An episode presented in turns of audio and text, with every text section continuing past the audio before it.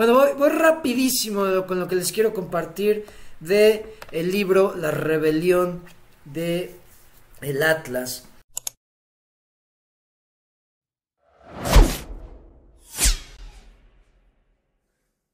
Y, les digo, hay una, eh, eh, se supone aquí en, en, esta parte del libro, están en una fiesta así super mamona, se está casando uno de los güeyes más chingones de la industria ferroviaria.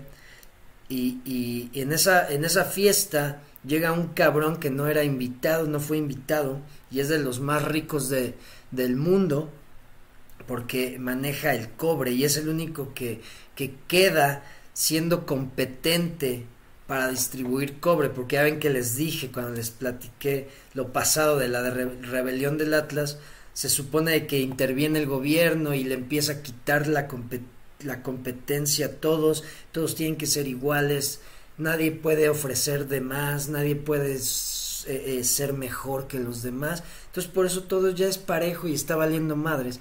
Entonces llega este güey a la fiesta y, pues le tiran mierda y de repente escucha que alguien dice, ese güey es la, es el, e, el, la viva imagen del dinero y el dinero es la raíz de todos los problemas. Y ese cabrón escucha y le da una cátedra a esa persona de lo que es el dinero. De hecho son como tres, cuatro páginas de, de a ver, güey, ¿tú crees que el dinero es la raíz de todos los problemas? Y le empieza a decir, a ver, entonces esto, esto, esto y esto y esto y esto, muy chingón, otro pedo, la verdad. Ya después, si tengo tiempo, si me acuerdo, se los compartiré. Pero bueno, les quería compartir ya casi al final de esa cátedra que da. Les dice, eh, dice, ¿cómo puedes decir que el dinero es la, la, la, raíz de todos los problemas?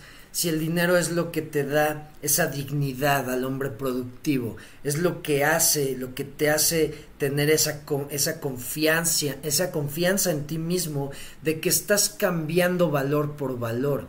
Cuando tú pides dinero, te sientes a gusto de que estás dando valor por eso que, te están dando. Entonces, cuando, eh, cuando se pierde eso, cuando la gente quiere dinero nada más eh, es pidiéndolo, suplicando por el dinero o robándolo, ahí es cuando empieza a fallar todo.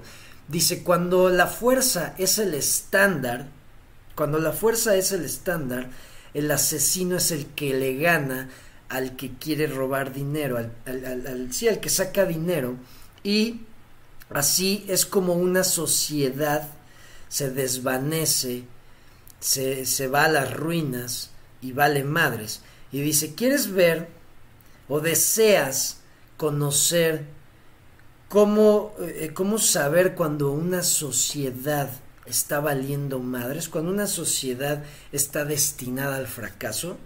Fíjate en el dinero. Observa el dinero.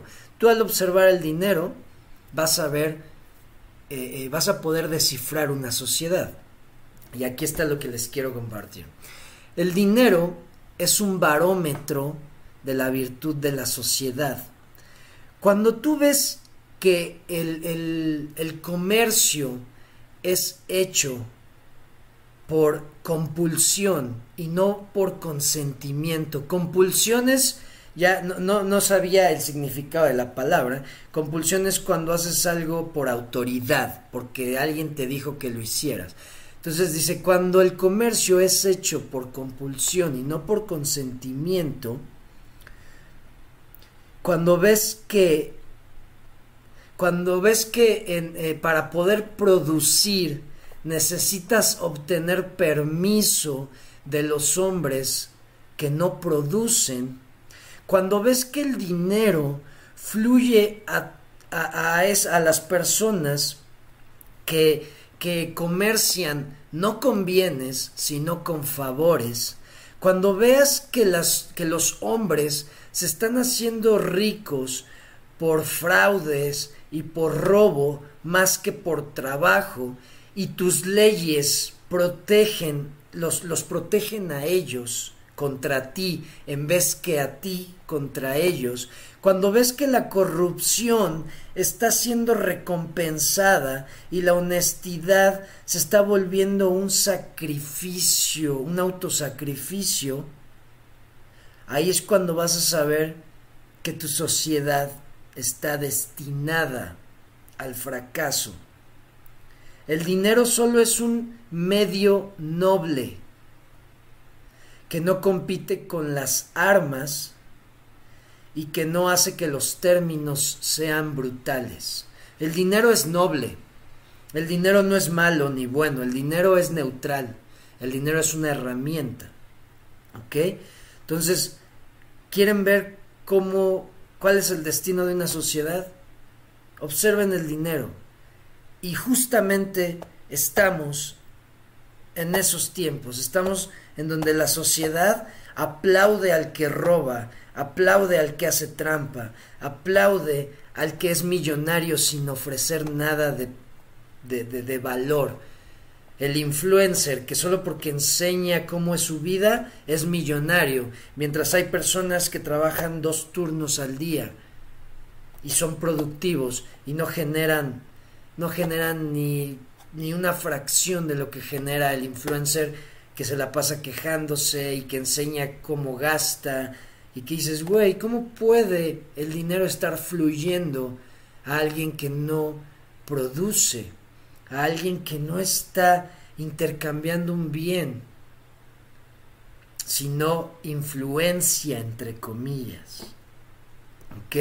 Entonces les quería compartir esto para que vean, yo lo había dicho hace mucho, nuestra sociedad está en decadencia. Estamos justo en este momento en el que todo está al revés. La honestidad ya no es bien vista, el que roba es visto como un héroe, el que tiene más poder y hace daño es como un ejemplo para los demás. Dices, güey, ¿qué pedo?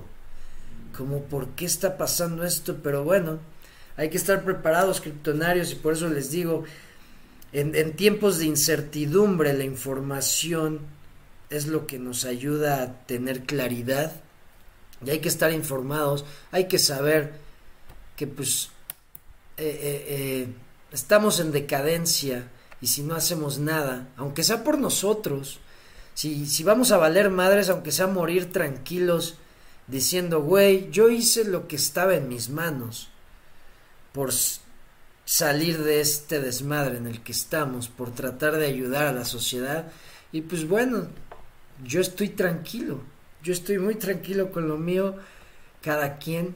Pero bueno, Kryptonarios, eso les quería compartir, que es otro pedo ese libro de la rebelión del Atlas.